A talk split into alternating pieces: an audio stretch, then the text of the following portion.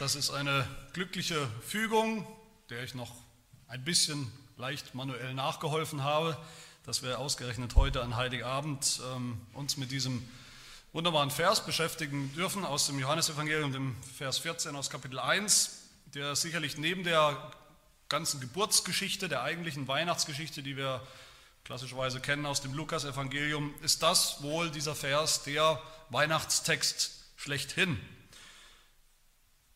Aber ich denke, es ist auch der Vers, der das ganze Johannesevangelium zusammenschrumpft und zusammenfasst in einem Vers. Das Programm des ganzen Johannesevangeliums ist hier in diesem Vers zu finden. Ein Autor, den ich gelesen habe, der sagt, das ist der Satz, dieser Vers 14, das ist der Satz, für den das ganze Johannesevangelium geschrieben wurde. Da ist alles drin, das ganze Programm, das noch kommen wird. Aber ich will sogar noch einen Schritt weiter gehen und will sagen und behaupten, dass dieser Vers, den wir gerade gehört haben, die ganze Botschaft der Bibel, der Heiligen Schrift zusammenfasst. Und damit meine ich, wenn ich meine die ganze Bibel, dann meine ich das Alte und das Neue Testament. Was ist denn die Botschaft des Alten Testaments, wenn wir uns das nochmal für einen Augenblick fragen? Was ist denn der große Bogen des Alten Testaments? Der, der essentielle, wichtigste, fundamentalste rote Faden im Alten Testament. Das Alte Testament, wir wissen alle, fängt an mit der Schöpfung. Und wir erinnern uns, die, Schöpfung, was da berichtet wird, der Schöpfungsbericht, da geht es nicht darum, irgendwelche naturwissenschaftlichen Fragen, eine naturwissenschaftliche Neugierde, wie die Schöpfung, wie alles, was wir sehen, entstanden ist, dass das beantwortet wird oder dass das befriedigt wird, sondern es geht darum, im Schöpfungsbericht gleich am Anfang, dass wir lernen, die Schöpfung ist Wozu da? Sie ist dazu da, dass Gott kommen kann in diese Welt zu den Menschen, den er gerade gemacht hat, um Gemeinschaft zu haben, dass Gott und Mensch zusammen sind und Gemeinschaft haben. Das ist die Aussage des Schöpfungsberichts am Anfang. Und wir wissen, der Garten Eden war ein Heiligtum. Heiligtum ist genau das, ist der Begegnungsort zwischen dem heiligen Gott und den Menschen. Und wir wissen, Gott war da. Wir kennen die Berichte äh, aus Genesis 1 und 2, wie Gott persönlich in irgendeiner Form sogar sichtbar da war bei den Menschen. Er ist gewandelt, er ist herumgelaufen in diesem Garten. Gott selbst. Da war eine, eine völlig unmittelbare, ungetrennte, ungetrübte Beziehung zwischen Gott und den Menschen, wie wir es uns kaum vorstellen können. Gott hat gewohnt bei den Menschen, unter den Menschen.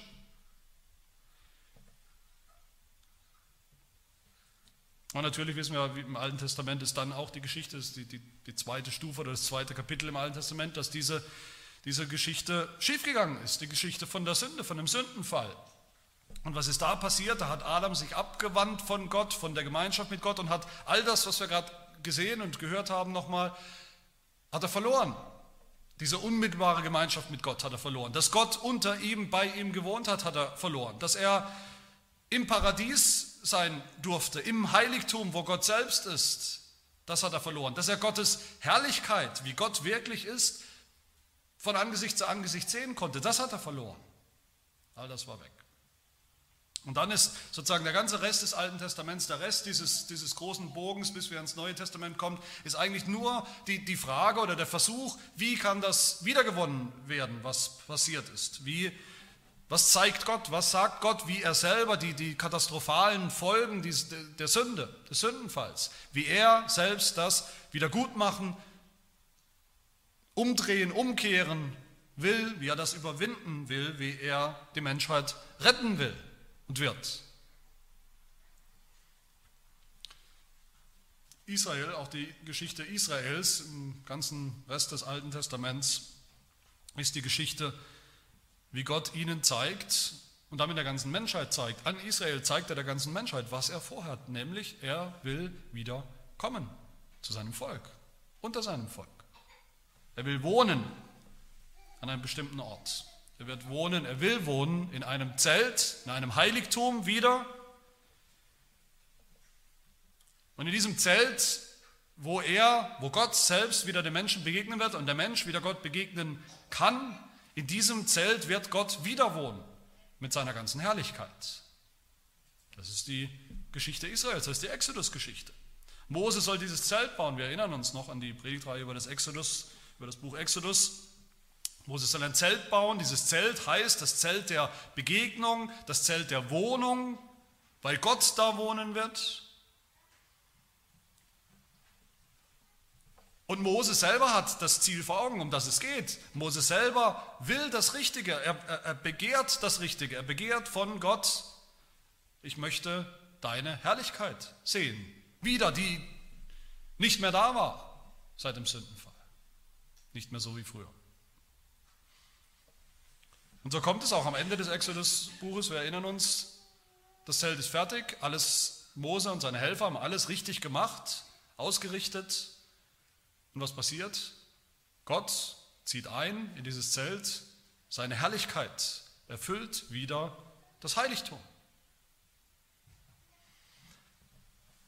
Aber wer sich erinnert an Exodus-Geschichte, der weiß auch, ganz so toll ist es dann doch wieder nicht. Wir sehen sehr schnell, dass da immer noch ein großes Problem im Raum steht, ein grundlegendes Problem. Sünder dürfen nämlich gar nicht hinein in das Heiligtum. Sünder können gar nicht in die Herrlichkeit Gottes treten, die Herrlichkeit Gottes sehen. Zumindest nicht und das überleben. Wir sehen in der Exodus-Geschichte dann eben auch, die Herrlichkeit Gottes ist da. Ja, sie ist wiedergekommen. Aber wo ist sie? Sie ist versperrt, eingesperrt, verdeckt von dem Anblick der Menschen hinter einem großen, dicken Vorhang. Nicht einmal Mose darf so richtig diese Herrlichkeit Gottes sehen. Er darf sozusagen Gottes Hinterteil sehen, aber nicht die ganze Herrlichkeit. Nur Priester, nur ein Priester durfte ins Heiligtum und selbst das war sehr gefährlich. Zur Zeit der Exodus-Geschichte, der Priester musste auch Opfer bringen, Opfer dafür, dass überhaupt jemand in dieses Heiligtum darf, dass überhaupt jemand in die Nähe Gottes, seiner Herrlichkeit darf. Und das waren alles sehr vorläufige Opfer. Tieropfer, die nicht wirklich Vergebung bewirken können. Wenn überhaupt, war all das, was wir da sehen, nur ein Vorgeschmack. Ein Vorgeschmack der Herrlichkeit Gottes, wie, wie sie sein könnte, wie die Menschen sie wieder genießen könnten, wenn das Problem, das Problem der Sünde, das Problem aus dem Weg geräumt werden könnte. Und damit Ende sozusagen das, das Alte Testament.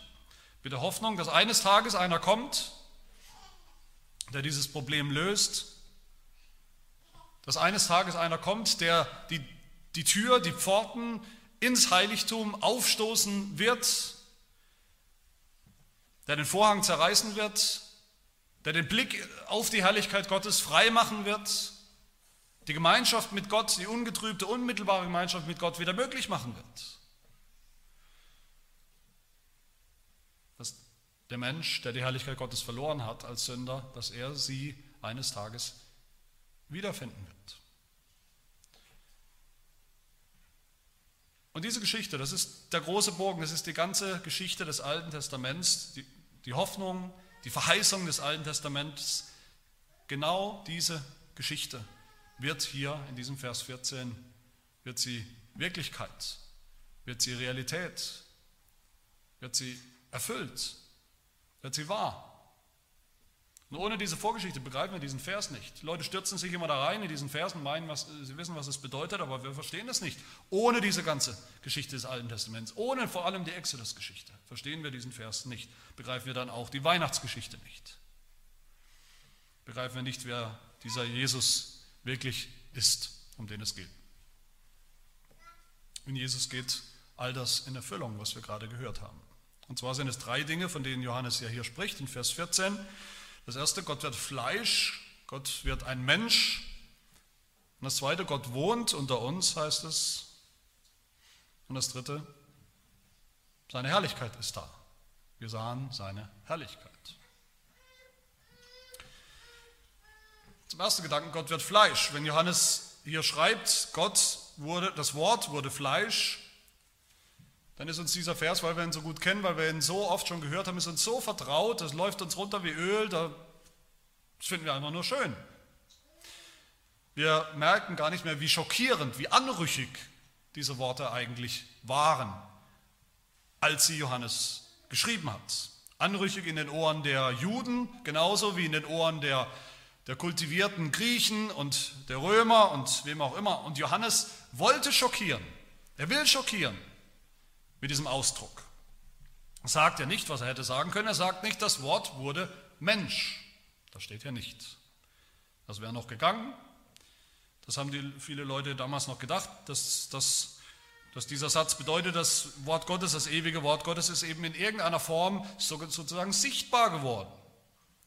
Scheinbar als Mensch, aber es ist halt sichtbar geworden. Darum geht es. Aber das Wort war nicht wirklich Mensch. Johannes streicht das komplett durch, all diese Gedanken, all diese Ausflüchte.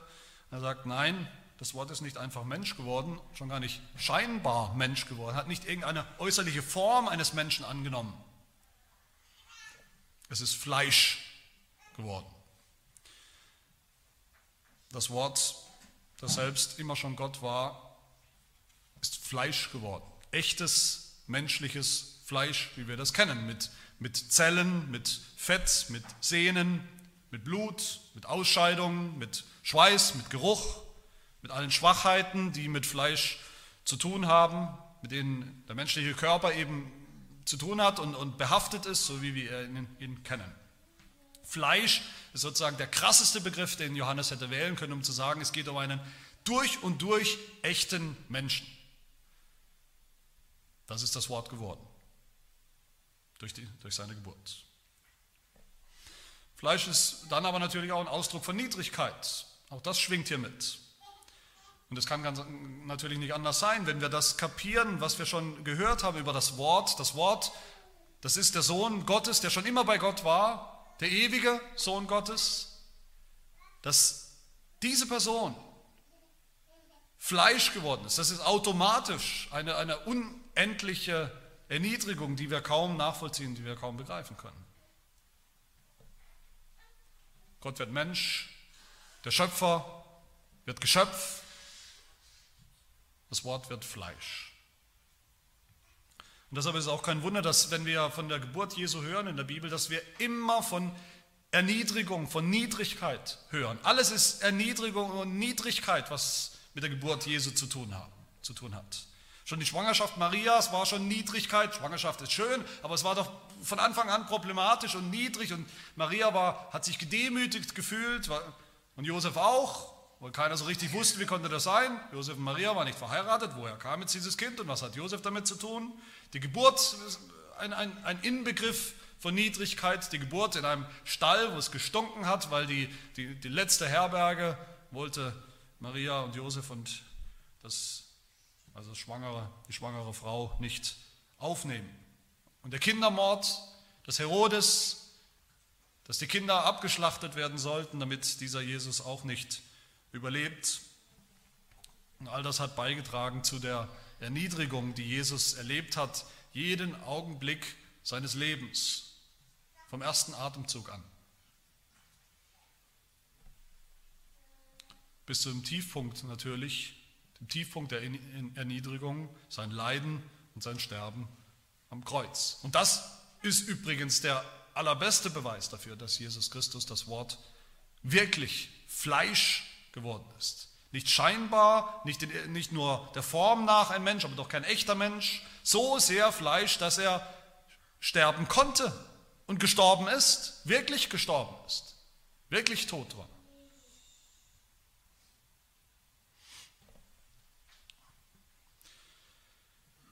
Und warum ist der Sohn Gottes Mensch geworden überhaupt? Wir denken viel darüber nach an Weihnachten. Er ist es, er ist Mensch geworden. Aber warum eigentlich? Warum war das überhaupt nötig? Warum hat Gott nicht einfach ein paar Informationen vom Himmel herabgeworfen, in einem Brief oder in einem Buch, wo alles drinsteht, was wir wissen müssen, um gerettet zu werden, damit unser Problem gelöst werden kann? Warum hat das nicht gereicht? Weil nur ein Mensch aus Fleisch und Blut, wie wir sind, der genauso ist wie wir, in unserem Menschsein, uns vertreten kann, unsere Strafe auf sich nehmen kann, unsere Strafe für uns erleiden kann, unseren Tod, einen echten menschlichen Tod erleiden kann. Und weil nur ein echter Mensch aus Fleisch und Blut Menschen stellvertretend erlösen konnte. Auch das ist sehr wichtig. Die Kirchenväter haben das immer so deutlich gesagt. Sie haben gesagt, Gott kann nicht erlösen, was er nicht angenommen hat. Und deshalb hat der Erlöser Fleisch angenommen, ist Mensch geworden, damit er Fleisch, damit er Menschen erlösen kann. Aber das Zweite, was wir hier sehen, das Wort ist nicht nur Fleisch geworden, es heißt zweitens dann, es wohnte unter uns.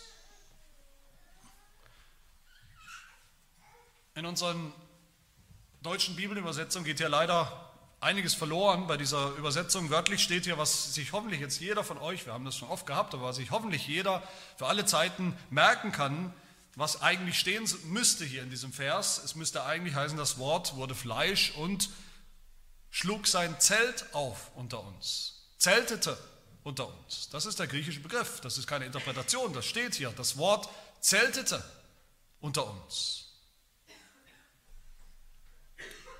Wieder eine Formulierung, ein Bild, das wir nur begreifen mit dem Hintergrund des Alten Testaments, der Exodus-Geschichte, dem Zelt dort, dem Heiligtum.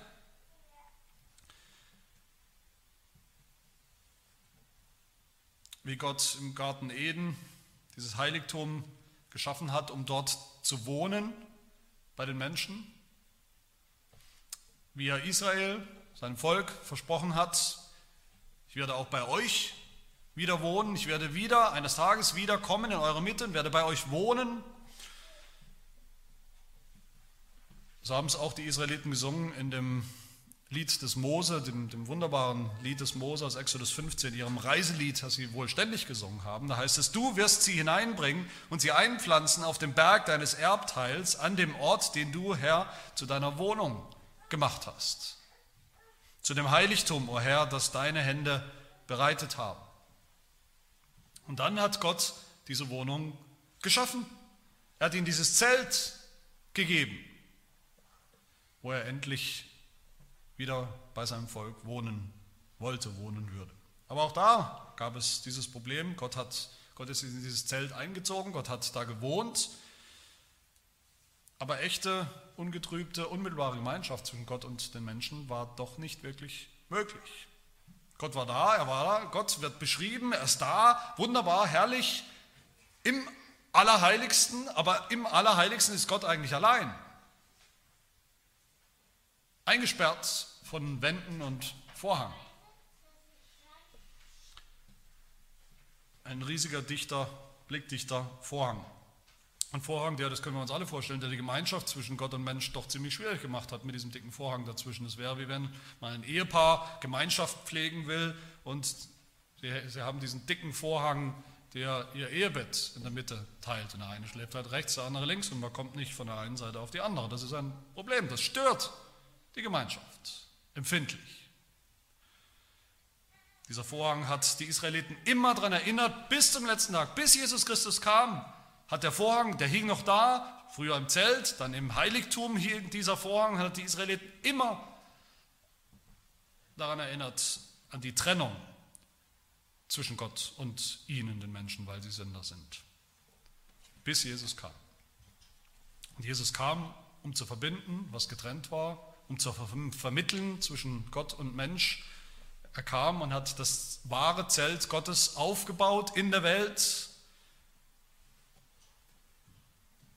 Und schon in seiner Geburt sehen wir das, dass er dieses Zelt ist, dass er gekommen ist, um die Trennung, die Trennwand zwischen Gott und Mensch aufzuheben. Wo sehen wir das in seiner Geburt? Das sehen wir in der, in der wunderbaren Einheit von Mensch und Gott in Jesus Christus, von seinem göttlichen Wesen, das er immer schon hatte, und seinem menschlichen Wesen, das er angenommen hat.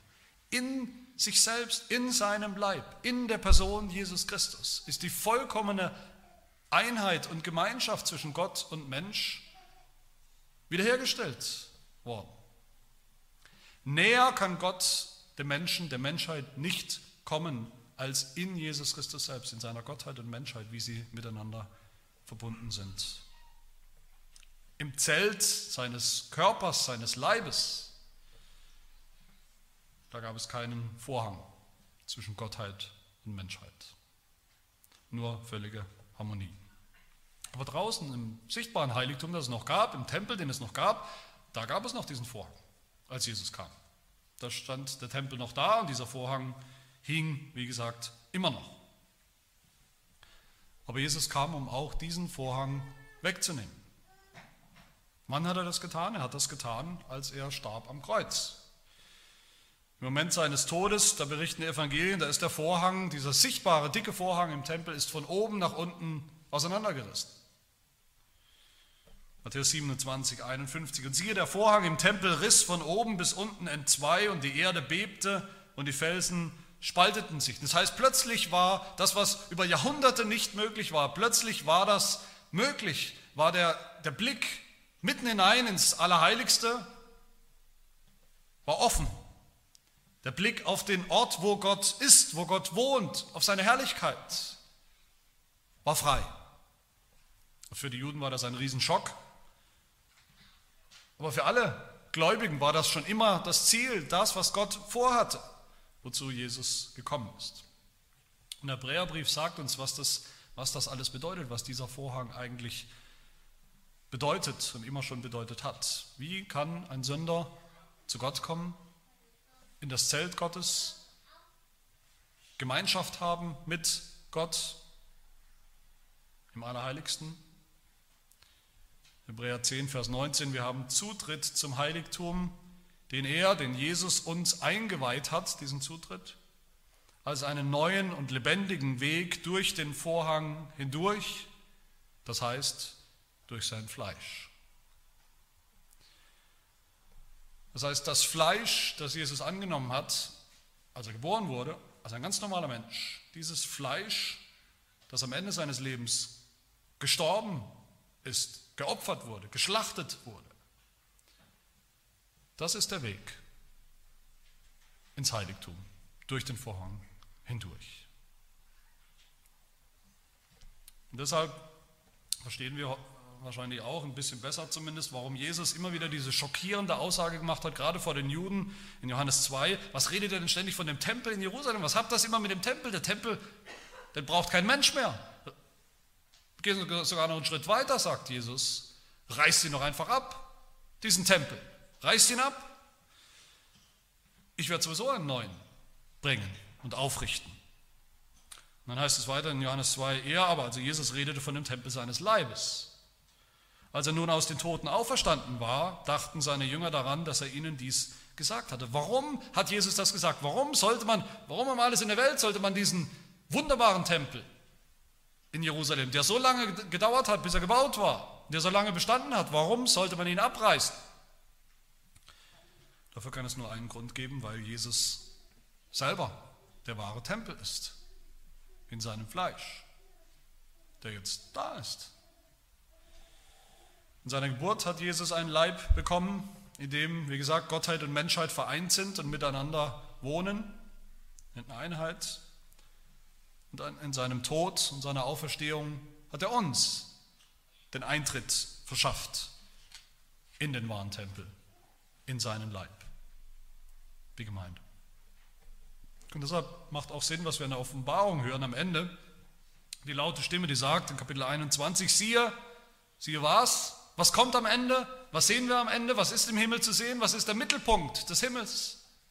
Siehe heißt es, oder spricht diese laute Stimme, siehe das Zelt Gottes bei den Menschen und er wird bei ihnen wohnen und sie werden seine Völker sein und Gott selbst wird bei ihnen sein, ihr Gott. Darum geht es. Gott wird wohnen bei den Menschen und der Mensch bei Gott unmittelbar in dem Zelt, im Heiligtum im Heiligtum des Himmels. Und gleichzeitig hören wir da in Offenbarung 21, und einen Tempel sah ich nicht in ihr, in der Stadt Gottes. Denn der Herr, Gott, der Allmächtige, ist ihr Tempel und das Lamm. Das heißt, das, was Jesus gesagt hat, reiß diesen Tempel ab, das ist auch passiert. Der wurde abgerissen. Kein Mensch hat ihn mehr gebraucht. Und im Himmel wird es für immer so sein. Einen Tempel gibt es nicht mehr, weil Jesus Christus, das Lamm, dessen Fleisch geschlachtet wurde, ist der Tempel, ist das Zelt Gottes bei den Menschen. Und das dritte und letzte, was wir hier sehen, in ihm, in Jesus Christus, sehen wir die Herrlichkeit Gottes. Und zwar auch das schon in seiner Geburt.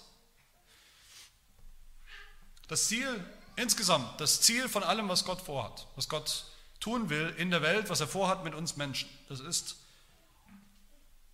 die Herrlichkeit Gottes. Seine Herrlichkeit, dass wir sie sehen, dass wir sie erkennen, anerkennen, dass wir darin leben, uns darin baden, uns daran erfreuen, dass sie uns rettet. Sie, sie ist unser Leben, unser ewiges Leben, sie ist der Himmel, die Herrlichkeit. Der Himmel ist erfüllt von der Herrlichkeit Gottes. Psalm 29, in seinem Tempel ruft alles Herrlichkeit. Es ist nur Herrlichkeit. Der Himmel ist die Herrlichkeit Gottes. Adam hat gebadet in dieser unmittelbaren Herrlichkeit und Gegenwart Gottes. Mose hat sich, wie wir gehört haben, danach gesehnt und danach gefleht. Lass mich doch deine Herrlichkeit sehen, das ist mein sehnlichster Wunsch. David hat gebetet im Psalm 63, meine Seele dürstet nach dir, mein Fleisch schmachtet danach, dass ich deine Macht und Herrlichkeit sehen darf, gleich wie ich dich schaute im Heiligtum. Darum geht alles. Die Propheten haben darauf gehofft. Jesaja 62, die Heiden, alle werden deine Gerechtigkeit sehen und alle Könige deine Herrlichkeit. Das ist das Ziel. Und die Herrlichkeit Gottes ist, wie wir gehört haben, nochmal, ist auch gekommen, ist eingezogen schon in der Exodus-Geschichte in, in dieses Heiligtum, in das Zelt, in der Wüste. Exodus 40, die Wolke bedeckte die Stiftshütte und die Herrlichkeit des Herrn erfüllte die Wohnung. Und im Neuen Testament ist jetzt alles raus, ist jetzt alles klar und deutlich, schwarz auf weiß, wie und wo wir diese Herrlichkeit Gottes finden. Auch da ist sie das höchste Ziel, hat sich nichts geändert. Aber jetzt ist klar, die Herrlichkeit Gottes finden wir in keinem anderen Ort, in keiner anderen Person als in Jesus Christus selbst. Die Herrlichkeit Gottes ist Jesus Christus und Jesus Christus ist die Herrlichkeit Gottes. Kolosser 1, 27. Christus in euch, die Hoffnung der Herrlichkeit. Soweit sind sich wahrscheinlich viele Menschen einig, viele denken das, viele Philosophen haben das gedacht, viele Gutmenschen sagen, ja, das Ziel des Menschen ist Herrlichkeit, seine Herrlichkeit, dass er verherrlicht wird. Und wenn uns bitteschön der Sohn Gottes das gebracht haben soll, die Herrlichkeit, dann ist es halt so was eigentlich fast niemand kapiert, auch niemand von diesen Philosophen oder wem auch immer, was uns auch manchmal schwerfällt zu kapieren, das ist das Geheimnis, das fast Unbegreifliche, dass wir diese Herrlichkeit Gottes nur finden in der Niedrigkeit Jesu, in seiner Fleischwerde, in seiner Erniedrigung wie es Johannes hier sagt. Das Wort wurde Fleisch und Fleisch, wir erinnern uns, Niedrigkeit, das Wort wurde Fleisch und wir sahen seine Herrlichkeit. Darin. Man könnte fast meinen, dass, wenn man das so liest, dass Johannes eigentlich von all dem gar nichts wusste, von der Erniedrigung Jesu, von all den Schwierigkeiten vom Leben Jesu, von all dem Leiden, vom Tod, der Jesus bevorstand. Er sagt, wir sahen seine Herrlichkeit, alles ist ganz herrlich, alles ist wunderbar und strahlend und schön gewesen im Leben Jesu. Aber das tut er nicht, ganz im Gegenteil. Johannes sagt hier, die Herrlichkeit Gottes, zu der Herrlichkeit Gottes kommen wir nur durch den Vorhang durch. Kommen wir nur durch das Fleisch, das getötete, geschlachtete, gekreuzigte, verblutete Fleisch Jesu Christi. Nur durch diese absolute Niedrigkeit kommen wir zur Herrlichkeit Gottes. Anders nicht. Und so sehen wir später im Evangelium an ganz, ganz vielen Punkten. Da ist immer wieder die Rede von der Herrlichkeit Gottes. Das ist letztlich auch deshalb der, der, der Titel von dieser Predigtreihe. Seine Herrlichkeit sehen. Johannes geht es ständig darum, dass wir in Jesus Christus Gottes Herrlichkeit sehen können. In ihm, dem Menschen, nicht in einer Idee oder Vorstellung. In dem Menschen, den man sehen konnte, anfassen konnte, ist die Herrlichkeit Gottes gekommen.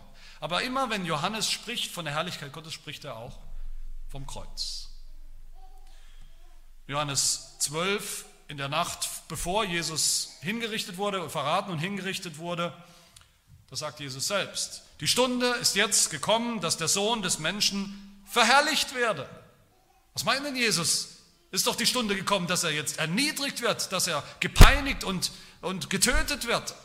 Aber nein, Jesus sagt mit den Worten, die Johannes überliefert und schreibt, die Stunde ist gekommen, dass der Sohn Gottes verherrlicht wird am Kreuz. Und nachdem Jesus verraten wurde, dann sagt in Johannes 13, jetzt ist der Sohn des Menschen verherrlicht und Gott ist verherrlicht durch ihn. Wenn Gott verherrlicht ist durch ihn, so wird Gott ihn auch verherrlichen durch sich selbst und er wird ihn sogleich verherrlichen.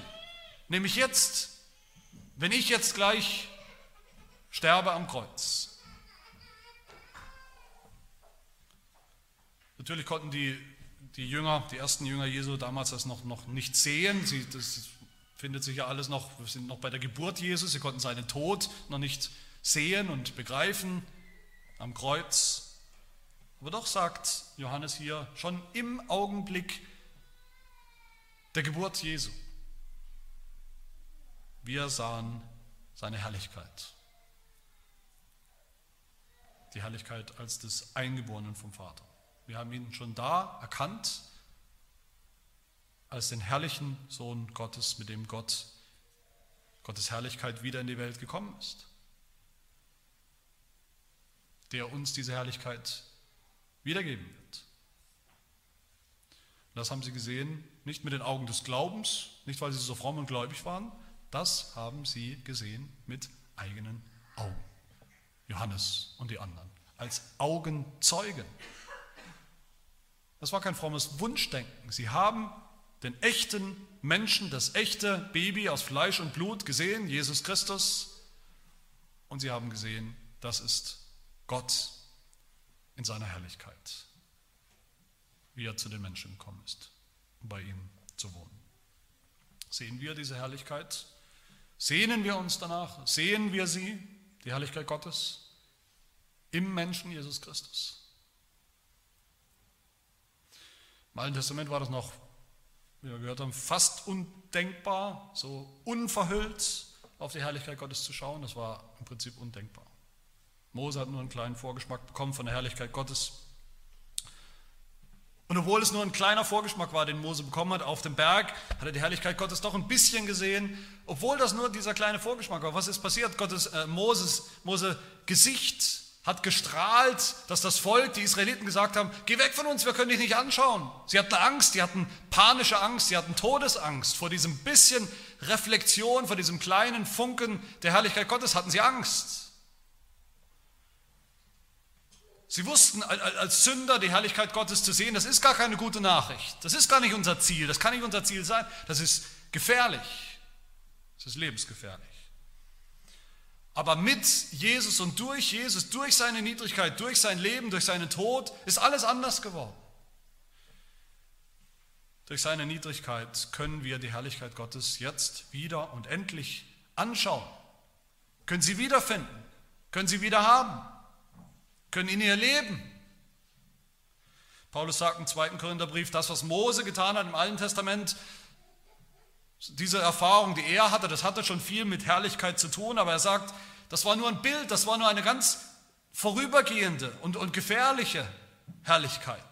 Nur ein kleiner Vorgeschmack. Aber dann sagt er, das Evangelium von Jesus Christus, das hat eine viel größere Herrlichkeit. 2. Korinther 4 sagt Paulus, schreibt Paulus, den Ungläubigen, denen hat der Gott dieser Weltzeit die Sinne verblendet, sodass ihnen das helle Licht des Evangeliums von der Herrlichkeit des Christus nicht aufleuchtet. Sie bleiben in der Finsternis.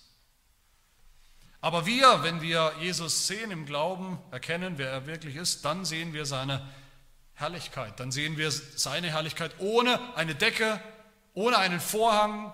Wir sehen die Herrlichkeit Gottes unverhüllt, unvermittelt, direkt, rein. 2. Korinther 4, Vers 6 schreibt Paulus dann, denn Gott, der dem Licht gebot, aus der Finsternis hervorzuleuchten, er hat es auch in unseren Herzen Licht werden lassen, damit wir erleuchtet werden mit der Erkenntnis der Herrlichkeit Gottes. Die volle Erkenntnis der Herrlichkeit Gottes. Und wo? Im Angesicht Jesu Christi. Und weiter sagt Paulus dann, wir alle aber, indem wir jetzt mit unverhülltem Angesicht, mit unverhülltem Angesicht, die Herrlichkeit des Herrn anschauen wie in einem Spiegel. Was passiert jetzt? Wir haben keine Angst mehr. Wir werden nicht mehr getötet, obwohl wir noch Sünder sind, sondern, Paulus schreibt, wir werden verwandelt in dasselbe Bild von Herrlichkeit zu Herrlichkeit. Wer Jesus anschaut, wer er wirklich ist, Gott und Mensch, wahrer Gott und wahrer Mensch, wer in ihm die Fülle der Herrlichkeit Gottes erkennt, der sieht keine bedrohliche Herrlichkeit mehr, keine mehr, die Sünder vertilgt, auslöscht, tötet, sondern ganz im Gegenteil. Was für eine Herrlichkeit ist das hier? Womit endet Johannes? Er sagt zum Schluss, diese Herrlichkeit, das ist eine Herrlichkeit voller Gnade und Wahrheit. Anders ausgedrückt, es ist wirklich reine Gnade. Diese Herrlichkeit ist reine Gnade. Eine Erfahrung der Gnade Gottes. Das ist die Herrlichkeit, die Jesus uns gebracht hat, die Herrlichkeit Gottes. Durch seine Geburt hat er sie uns gebracht. Durch seine Niedrigkeit, durch sein Leiden, durch seinen Gehorsamsweg, durch seinen Tod und durch seine Auferstehung.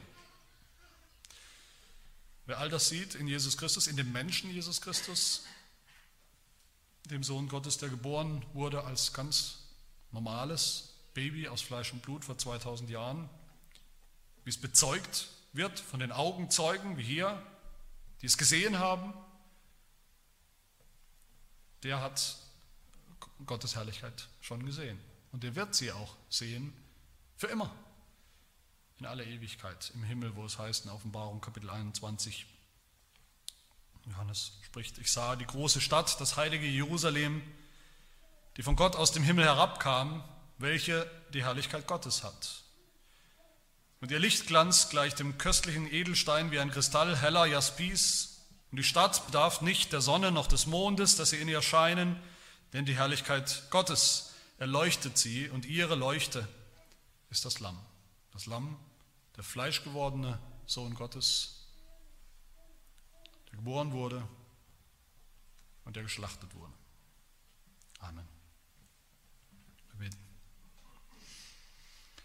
Herr, wir danken dir, dass du deinen Sohn, deinen einzigen Sohn, das wahre Wort Gottes in die Welt gesandt hast, dass er Fleisch angenommen hat, unser Fleisch, um auch unser Fleisch zu erlösen. Wir danken dir, Herr Jesus Christus, dass du dich selbst freiwillig, bereitwillig erniedrigt hast, dass du unendlich niedrig wurdest in der Welt, in die du hineingekommen bist, dass du gezeltet hast mit deinem Leib in unserer Mitte, dass du uns Gott gebracht hast, dass du als Gott bei uns gewohnt hast und es für immer tust. Und dass wir durch all das, durch diese Erniedrigung, durch dein Fleisch jetzt wieder den Zugang haben hinein ins Heiligtum, wo Gott selbst wohnt, wo wir mit Gott wieder ungetrübte Gemeinschaft haben können, wo wir Vergebung für unsere Sünden haben, wo wir das Heil finden, die Gemeinschaft und das Leben bei Gott, ja, wo wir die Herrlichkeit die Herrlichkeit Gottes finden, wiederfinden, die wir verloren haben. Die unser oberstes, größtes Ziel, unser größtes Sehnen und Streben ist. Lass uns streben nach dieser Herrlichkeit im Glauben hier und eines Tages im Schauen im Himmel, wo alles ruft Herrlichkeit. Das bitten wir in Jesu Namen. Amen.